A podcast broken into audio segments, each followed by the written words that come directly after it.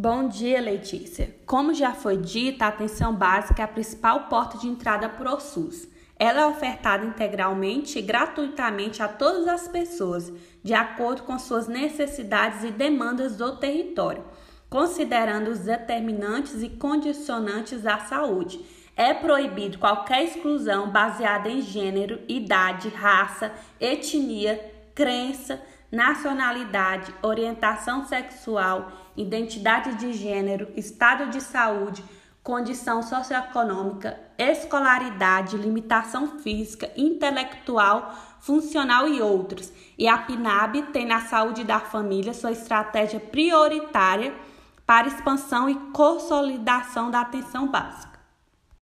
Então, a saúde da família é uma estratégia do Ministério da Saúde como modelo assistencial da atenção básica, que funciona com trabalho de equipes multiprofissionais que desenvolvem ações de saúde para as necessidades de sua população. Busca favorecer a aproximação da unidade de saúde e das famílias, promover o acesso aos serviços, possibilitar o estabelecimento de vínculos entre a equipe e os usuários aumentando a resolução dos problemas de saúde e produzindo maior impacto na situação de saúde local. Então, os princípios da PNAB são a universalidade, que possibilita o acesso universal e contínuo ao serviço de saúde de qualidade, e a equidade, princípio que visa diminuir as desigualdades. E por último, a integralidade, que é o princípio que considera as pessoas como um todo, atendendo todas as suas necessidades.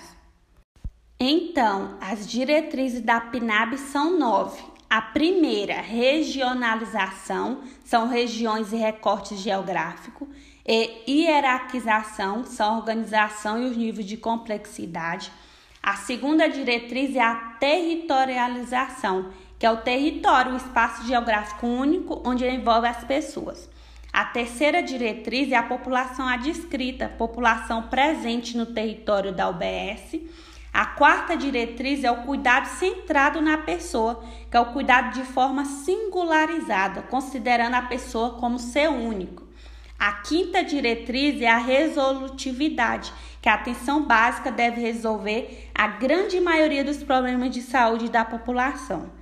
A sexta diretriz é a longitudinalidade do cuidado, que é acompanhar o usuário ao longo do tempo de modo permanente e consistente.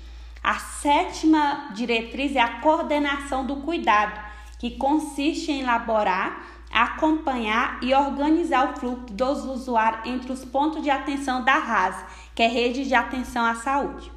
A oitava diretriz é a ordenação da rede, que é onde o profissional reconhece as necessidades de saúde da população. E a nona diretriz é a participação da comunidade, onde dá voz ao usuário, que visa estimular a participação da sociedade no dia a dia do SUS, na atenção básica. Então é isso e obrigado pela oportunidade.